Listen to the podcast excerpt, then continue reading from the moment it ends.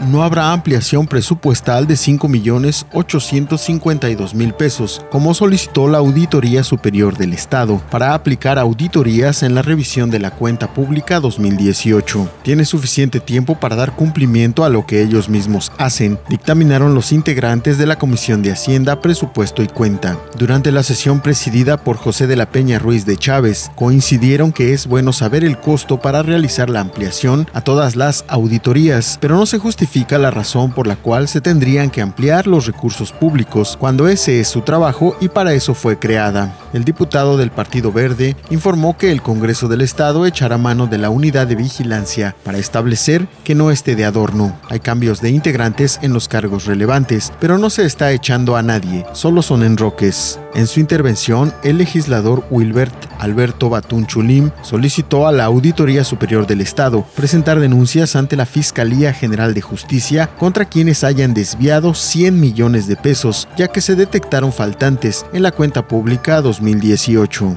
el diputado de Morena exigió que las instituciones o los sujetos obligados responsables de las áreas donde se detectaron irregularidades comparezcan ante el Congreso del Estado y sean castigados, como lo establecen las leyes anticorrupción.